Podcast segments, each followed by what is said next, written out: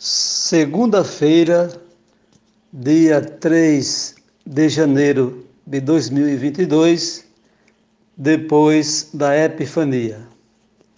E a nossa igreja nos apresenta o Evangelho de São Mateus, no seu capítulo 4, do versículo 12 ao 17 e do 23 ao 25. O Senhor esteja convosco, Ele está no meio de nós. Proclamação do Evangelho de Jesus Cristo, segundo Mateus. Glória a vós, Senhor. Naquele tempo, ao saber que João tinha sido preso, Jesus voltou para Galiléia, deixou Nazaré e foi morar em Cafarnaum, que fica às margens do mar da Galiléia no território de Zabulon e Neftali, para se cumprir o que foi dito pelo profeta Isaías. Terra de Zabulon, terra de Naftali, caminho do mar, região do outro lado do rio Jordão, Galiléia dos pagãos. O povo que viveu nas trevas viu a grande luz, e para os que viviam na região escura da morte brilhou uma luz. Daí em diante, Jesus começou a pregar, dizendo: Convertei-vos, porque o reino dos céus está próximo.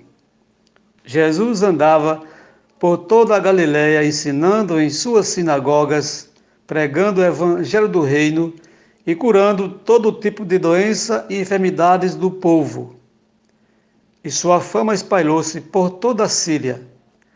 Levaram-lhe os todos os doentes que sofriam diversas enfermidades e tormentos, endemoniados, epiléticos e paralíticos, e Jesus os curava.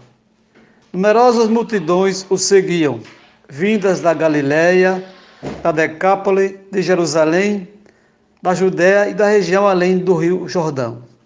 Palavra da salvação. Glória a vós, Senhor podemos compreender que a prisão de João foi uma espécie de sinal que marca com a presença de Jesus a sua chegada, a sua missão, o anúncio daquilo que ele chamará para todos nós de viver o novo.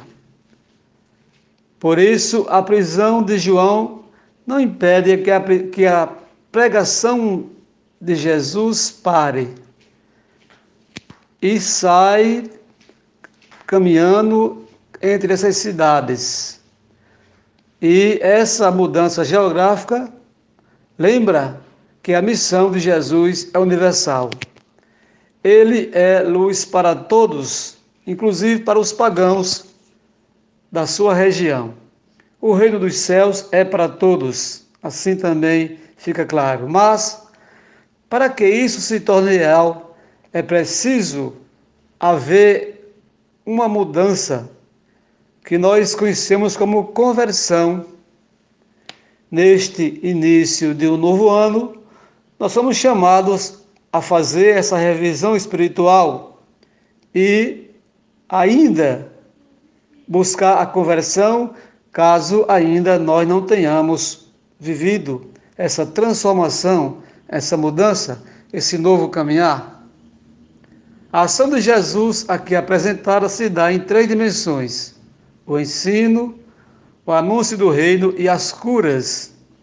Principalmente as curas, se pudéssemos destacar, mas não podemos, tudo faz parte. Chamamos tudo isso de boa notícia ou seja, o alegre anúncio do reino. Portanto, o Mestre realiza o que fora dito por Isaías.